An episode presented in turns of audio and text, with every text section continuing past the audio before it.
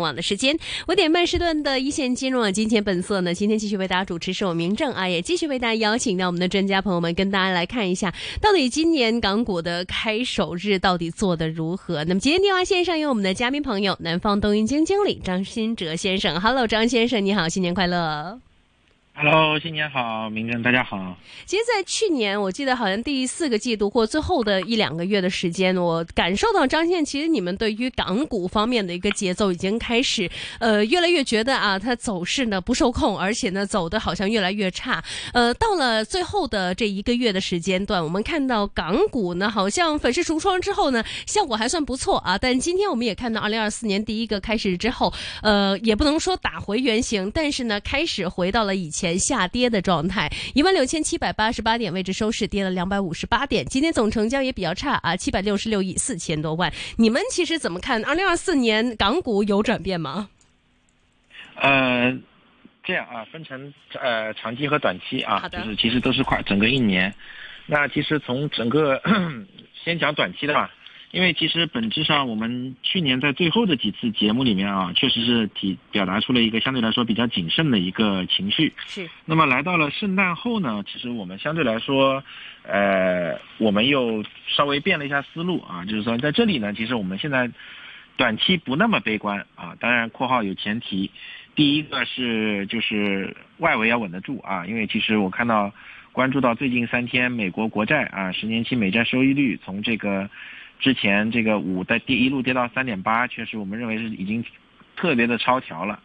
那么今这个这三天呢又反弹到了三点九，又逼到四四的关口了啊。那这个对全球无风险这个无风险收益率的上升呢，对全球资产又回到去年下半年那个话题了，对吧？嗯。那对于港股来说的话，其实呃短期的话从。呃，技术上来说啊，那个我我们觉得它应该是会跟着 A 股啊一起都已经是稍微在这里，如果纯看技术面啊，看指数的表现的话，都觉得应该至少有一个反弹，有一个反弹。那么对于整个全年的，当然这个反弹的高度啊，我们这个呃，我们觉得还是啊空间有限啊。那么对于全年的一个走势呢，因为二零二四年啊这个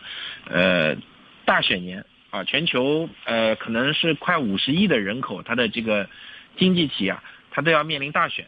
啊，这个一月份开始啊，就是咱们台湾省的大选，啊，这个一直到中间还有俄罗斯大选、欧洲这个议会啊改选，还有印度的大选，还有到年底的这个美国大选收官啊，还有中间还有各种各样其他的这个小国家的改选，嗯，所以其实。呃，整个贯穿二零二四年，我觉得中间应该会有比较多的这种不确定性的这种呃地缘政治的因素在里面，所以其实整个二四年，其实站在这边如果要做一个展望的话，我其实不是特别敢保证说哪一类资产啊，你现在买入到年底啊，大概率会升值。这个这个，而且坦白说，站在现在来看的话，呃，因为经过过去这个呃，特别是美股啊，美国的资产。经过过去的这一段时间，过去两个月时间啊，就我可以说是这两个月应该美国是疯牛一般的表现，呃，其实所有的东西呢，价格呢都已经相对来说比较偏贵了，啊，所以站在眼下这个时点，展望未来整个一整年，呃，坦白说是没有太多的这个一眼看过去能够比较好的选择的，啊，所以我们这边给大家短期的建议是看反弹，但是中长期的整个一年的建议还是。我们会建议大家多关注这个港股市场的杠杆和反向产品，以交易为主啊。今年的二零二四年的超额收益，就看比谁会卖了啊，谁更会卖。嗯嗯，那你们其实呃，现在目前对于 美股方面，你刚刚也说到像疯牛一样的一个涨法啊。那么现在你们其实觉得美股方面未来在行业的一个板块轮动的趋势，会不会有一些特别的走向？呃，可能会有的，就是首先就是这个大家对于利率敏感的这种成长性的，或者说高科技的啊，或者说大家比较关注的 Magnificent Seven 啊，呃，坦白来说确实是有点贵了啊，那么确实是有点贵，那么其实整个我们会觉得就是投资人啊，那这个呃跟着利率走啊，那么包括这个讲现在的整个嗯这个估值啊，从历史上来看也是比较偏贵，包括从这个历史上的走势来看。啊，我们就这个纳斯达纳指啊，那纳指这个，呃，整个二零二三年的表现，它的一个单年的涨幅。呃，是可以说是在过去几十年的周期里面是仅次于一九九九年互联网泡沫的啊，大家可以回去看一下。嗯，那纳斯达克一百的这个二零二三年单年的表现超过百分之五十的涨幅啊，仅次于一九九九年，比二零零九年这个股灾见底反弹还要幅度大。所以其实本质上，而且我们现在仍在处在一个可以说是一个加息周期的末端，仍没开启降息。嗯，那货币政策仍然是在一个相对来说偏紧的一个大的方向上。那么，所以其实整个上来说，现在的估值啊也是比较贵的，包括处在经济的周期啊，那么整个大的这种股票的这种啊，我们叫这个利润率啊，也会呃加进一步的收缩收窄。那么，所以其实整个嗯，我们会觉得美股在这个时点啊。呃，可以说短期的直播率不高了啊，特别说在二零二四年年内啊，还是提示大家规避风险为主啊。嗯，那您觉得美国今年减息再加上总统大选的话，其实对于美国而言，这样的一个波动性风浪够不够大呀？呃，大的。首先第一个，我们对于减息，呃，我们的观点是减息并没有大家想的那么来的那么早，幅度那么大，那么猛烈。啊，其实我们会觉得，现在按照现在美国的基本面来看呢，整个二零二四年的降息幅度应该也只有大概两两次到三次，并不像现在市场这个资本风险资产，包括股票，包括整个呃债券，大家其实现在预估的二零二四年降息会有大概呃六次，呃，我觉得这个有点过于的激进和乐观了。嗯。啊，那么其实我觉得这个中间还是会有波动和反复的。OK，那刚刚其实也提到这个大选方面啊，就是也有消息就觉得呢，拜登跟特朗普方面两者其实现在目前都各有这个呃利弊啊。有人也觉得呢，如果真的特朗普能够当选或不能够当选，其实对于美国股市而言影响会最大。你们其实怎么样来看这一场大选出来的这个秀的呃这个成果或者是效果会是如何呢？呃，坦白说啊，如果真的要特朗普大选的话，其实不光光是美美国的资产，全球的资产都会 遭受一个比较大的动荡啊。嗯。呃，因为这个共和党的特朗普啊，这个共和党和民主党整个的他们的一个就是执政的一个纲领、一个方向，就跟是完全不一样的，对吧？现在是民主党，民主党他讲的是一个高税，然后要要一个就是就是要借债，要资本开支要扩张。啊，它是一个相对来说这样的一个环境。那么共和党呢，就是无限的削减削减资本开支啊，政府开支越少越好啊，越不干预市场越好，货币政策越宽松越好。然后同时呢，就是呃，相对来说比较激进啊。民主党呢，相对来说是呃，因为拜登嘛，他属于那种在框架内的蔫坏蔫坏的那种，就暗搓搓的，就是 个使坏招。对对对，咱们来说，那共和党它其实就是。呃，现在大概率的党魁还是特朗普。那他如果上台的话，就是更加不可预测，因为毕竟他是个商人，对吧？一一六年以后的事情，过去大家四年大家也经历过，也明白这个人不是按常理出牌的。那么，所以其实就是不确定性会更高啊，市场的波动也会更大。但是，呃，就是。就我觉我觉得是各有利弊吧，但是如果就是你对现有的框架直接进行一个改变啊，就是比方说像这个我们近在眼前的就是美国政府可能即将要停摆了，对吧？呃，其实本质上呢，担心停摆呢是在十月份，结果十月份呢，因为啊共和党自己内部有叛徒啊，他们的主席叛了 叛变啊，结果又不停的去推迟他的整个决议的生效的时间，现在推到一月份了，现在又来到了一月份，马上就要又要到停摆的时间了，所以其实呃。哦，我觉得美国接下来也是一场大戏吧，就是不管是两边谁上，都会对现有的框架造成一个比较重大的影响，因为毕竟拜登年纪也大了啊。嗯，大家其实很多的时候看他的采访，觉得确实呃这个老态龙钟的现象也比较明显，呃真的比较担心，不知道在这个新的任期内他能不能挺过去啊。嗯，所以其实整个呃就是。接下来大选，我觉得不确定性还是挺高的啊。嗯嗯。而且为了大选呢，就是我们我们复盘过历史上过去二三十年的大选选举的情况，就是如果经大选年啊经济是衰退的，那么大概率呢就会换届啊，因为老百姓用用用用自己的投票去去表达自己的意见嘛。对。那么整个就是呃，所以今年整个美拜登啊拜登政府和这个耶伦耶伦的财长。他们会极尽全力的做一件事情，就是啊，怎么样把经济啊去挺住。所以其实大开在最开始年初的时候啊，很多人会觉得啊，是不是美联美国财政部啊会呃今年的发债会变少？呃，这个我们是持不同意见的，因为大选年一切以政治角度出发，在这里呢，耶伦是没有任何动力去停止自己发债的脚步的，而且第二步呢，鲍威尔，鲍威尔虽然说是一个独立的美联储的这个主席，但是鲍威尔是历史上美联储主席里面，呃，跟政府走的最近的啊。我们以前开老开玩笑，他是一双皮鞋老是往白登往白宫跑，啊，这个叫皮就就是所以是也是。所以其实鲍威尔呢，从感感官上啊，他有点想去，呃呃，学习耶伦，走耶伦的路，就是美联储主席退休以后是不是能去混个财长当当？那么所以他其实也是，呃，你说在这个时点也是能够解释为什么十二月初，就是美国现在的核心通胀还有百分之四，但是欧洲已经不足百分之三了。但是反过来看，大家可以看到十二月初的这个议息会议上。欧盟的这个欧洲的欧央行的 ECB 的主席拉加德是超乎寻常的鹰派，啊，市场本来预期欧洲央行可能是三月份就降息了，但是他说我们从来没有考虑过降息。但是令人大跌眼镜的是美联储，美联储大家本来预期第一次降息是在五月份，但这个是比欧洲央行还要晚的，但是鲍威尔却意外的放出了一个相对鸽派的信号，啊，所以其实市场其实一开始是比较困惑和迷惘的。怎么搞什么飞机？为什么你这个美国的这个反而经济强，数据更高？对对，你反而现在你转鸽了呢？啊，那所以其实如果从政治的角度，好像是那么有一点蛛丝马迹的。所以其实美国现在央行和财政也在打组合拳，所以捷径的去，呃，或者说不是说我我觉得这个衰退肯定是防不住的。嗯，这只不过是尽尽可能的去延缓它的到来啊，把它延缓到可能。二四年、二五年年初，对不对？这个可能就是美国现在民主党或者说美国政府当前最为迫切的一个事情。所以其实结合起来看呢，呃，我觉得事事情的发展路线可能跟市场预演的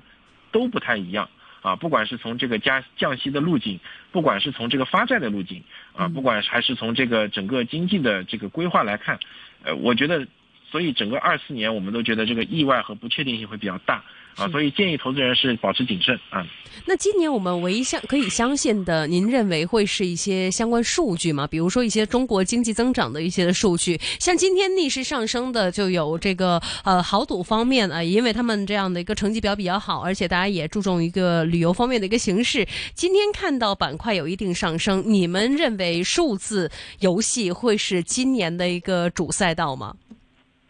呃。您是说数据是吗？对，用数据或者说一些的数字，每个月的一些公告。我觉得也只是带来就是短期的脉冲波动，因为就是坦白说，今年的呃，就是我们也知道很多机构喜欢在年年初的时候给全年的展望，今年实在是太难以展望了。嗯，因为就是涉及到政治这个，坦白说，呃，多出格的情况都会有啊，所以呃，我们其实是不倾向于给一个。就是我们觉得数据即便是有啊，也只是一个偏短期的影响吧。但是如果就是整个大的方向，我们觉得应该是震荡，震荡中呢，呃，去寻底或者向上的一个走势啊，就是大方向应该不会比现在更坏了，只不过就是底部震荡。或者说是震荡抬升啊，底部抬升的这样的一个走势啊，对于中国股市来说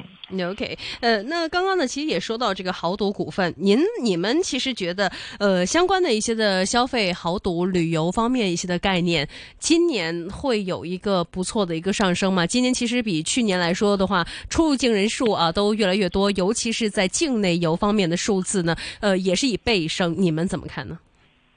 呃，我们其实仍然对消费是不那么乐观的，OK，因为整个就是坦白说，过去这么多年啊，房地产发展的动是还是一个主流的发展引擎。嗯，那么我们对于房地产的观点也是一直以来是非常的呃保持一致的。那么整个观点没变，所以我们觉得消费呢应该是呃就是有一个托底，因为就是毕竟这个体量还在这里。但是你要说就是有一个多么蓬勃或者繁荣的，我觉得不太可能。消费选两呃选选选三个赛道吧，第一个呢，就是一个出出海的逻辑啊，出海的就是跨境的逻辑，是往海外走的啊。是。呃，一个出海可能是跨境的旅行社啊，或者等等的逻辑啊，这个可能会通一些，因为包括最近我们看到新闻，今天就是中国跟泰国免签了，对吧？呃，这个签证免签。那么第二个逻辑呢，就是一个消费降级的逻辑啊，这个消费降级。呃，第三个逻辑呢，还是部分的消费升级啊，一个具体的具体到，因为汽车也是最大的消费嘛，所以新能源车这个角这个赛道呢，还是值得看一看。所以消费的话，你说大大盘啊，其实我们是保持谨慎的啊。OK，呃，之前其实有嘉宾提到这个黑色能源方面，包括碳啊这一些的走势将会维持着一个比较不错的一个进展。您觉得今年方面，呃，黑色能源还依然可以成为一个避风港吗？呃，有机会的啊，因为因为煤炭呢成为避风港的逻辑呢，其实。跟当然跟跟油价跟能源价格有一定的关系，因为现在能源价格呢也确实比较坚挺，呃，这个煤炭的供给侧改革已经基本完成。嗯，现在现在我们主流的一些中资的煤炭公司呢，呃，他们现在已经变成了一个非常优质的一个可以说是防御性标的啊。他们没有就是我们供给侧改革完成，他们没有巨大的资本开支，但是呃卖的又是现金现金流非常好，对吧？一手交钱一手交货，那么其实整个。呃，而且分红又比较诱人，所以在当前的一个呃市场波动的环境下，确实是一个比较好的防御性标的啊，确实是我同意的。嗯，OK。那之后呢，也有听众朋友们想问一下啊，您认为今年市场方面，尤其像是你们一直跟我们呃去分析的一些的科网类的股份，现在市场的一个大的格局以及基本面会不会有所变化呢？呃，大的基本面和格局是不会有有所变化的，不太会有搅局的。而且现在呢，坦白说，在当前这个时点，其实未来的投资呢，就是科网股呢，已经相对来说，我们的科网股呢，已经跟西美国的不太一样了。啊，美国的科网股呢，它还是成长性的，估值比较高的，市场给予它的未来的预期比较高。中国的很多互联网股票，这些电商，对吧？特别像恒生科技的成分股啊，电商啊，包括新新能源车，刚才也提到过了啊，成长性比较好，也是主要的这个制造业升级的方向。那么一些互联网的电商啊，它其实已经是深度价值股了，就是它的现金流其实是非常优质的啊，它的自由现金流每一年呢都是非常优质的，而且公司也没有什么负债啊，基本上是一个净现金的公司啊，但是就是而且同时呢，它现在的估值非常低，大家其实可以看一下，有的把这个你的自由现金流比上市值，对吧？可能就百分之二十。或者说你反过来市值除以你的自由现金流，可能就六七倍，等于说再过六七年啊，六七年我什么都不干，我的现金流就能重新再造一个公司，对吧？所以其实我说科网股现在它的防御性其实是足够了的，在当前的环境下，啊，所以其实也是呼呼吁大家去关注吧，因为恒生科技呢确实是，嗯，呃，就是我们一直以来去比较推崇的一个指数，因为我们也反复强调过，港股现在其实没有太多的板块轮动了。它其实指数是统一的表现，对吧？就恒指涨，恒科也涨，只不过恒科的弹性比恒指会大一点。那所以在低位的时候，我们更呼吁投资人去关注恒科，而且恒指里面的金融标的呢，坦白说，我们是一直是保持谨慎的。所以就是基本面叠加这个这个技术分析面的走势，包括一些呃基本的一些量化指标，我们都是觉得，就是未来投资人选择投资的话，在港股恒恒生科技指数可能比恒指更好。嗯嗯，呃，前几天其实呃，因为游戏股方面的一些的事件啊，股市方面的一个动荡比较大。你们其实怎么看二零二四年这样的一个环境之下，呃，科网里面的游戏和 SaaS 类的一些的股份会是以什么样的一个态势进进行呢？呃，游戏股的话，首先第一点呢，它就是刚才我提到，它跟电商股很像，它的现金流都是非常好的。对。啊，因为它是就是这个。啊啊，然后其次呢，其实我不知道大家关注过没有，那天其实确实是这个规则规章出来以后，下午呢，这个司法部的这个意见平台呢，就就已经把这个内容下架了。嗯。啊，包括后续的这个临时出了那又出了很多版号啊，海外版号。那所以其实由可以看出呢，就是就是市场当然用价格去股价去表达他的意见，那监管呢这次也听到了啊，而且呢在一定程度上呢是呃做出了自己一个比较善意的一个回应。那么，所以其实整个上来说，我觉得未来的政策呢，可能会更加的谨慎，啊，就是去更加的去呵护这个市场，让市场回到自己原本的这个增长的轨道上来。所以其实，呃，你要说游戏股本身啊，游戏股本身呢，呃，在这个我们其实回头去看一下，就是呃，日本当初啊，资产这个，呃，这个这个上世纪九十年代，其实呢就是一个文化产业的繁荣。其实，在当前中国这个环境下呢，我觉得，就是就是只要让它能够去自由的去发展，我觉得游戏股都会呃迎来一个比较不错的呃好的一个呃增长的空间。因为毕竟呢，就是它更多的是联系居就是居民的一个一个精神文化的需求。对对对。啊，因为毕竟对在。咱们国家毕竟，你说经济发展也到了这个程度了啊，老百姓也比较也算还可以了，比较有钱了，那自然而然去寻找精神寄托。那么游戏就是一个很好的一个载体啊，而且本质上呢，现在呃游戏公司也经过监管，对未成年的保护也做得很到位了啊。接下来都是很多的，基本上现在游戏都是成年人的在在娱乐在花钱。嗯。那么其实整个我觉得呃还是比较我我我觉得明整个二四年的整个行业。我觉得应该还是相对来说比较平稳的啊。嗯嗯，二四年您自己个人其实建议这个资产方面的持有现金跟股份方面的一个比例节奏会是如何？会不会开始可以逐渐的入市？呃，到年终的一些的时间段，大家也可以开始布局更加多的一些的思路呢？呃，其实我觉得，如果大家是一个比较成熟的投资人，可以做交易、杠杆和反向啊，现在就可以交易起来。当然，在年初的时候，在当前这个时点，持有现金啊，尽可能多的持有货币基金，因为现在货币货币基金还是有五个多点的收益，还是不错的。嗯，当然就是初期保守吧。啊，等到越来越逐渐明朗以后，可以增加仓位。那 OK，初期保守啊，之后大家有可以观测着市场方面最新的走动，也可以关注我们的张先生的最新分享。那么刚刚呢，非常谢谢我们的张先生的专业剖析。钢铁股份股份，您自己个人持有吗？没有，谢谢。好的，谢谢您的分享。那么二零二四年呢，也会邀请不同的专家朋友们来到我们的一线金融网。新年快乐！再次谢谢我们的张先生。我们下次访问时间再见，拜拜。拜拜。好，那么接下来时间，欢迎大家去关注香港电台普通话台。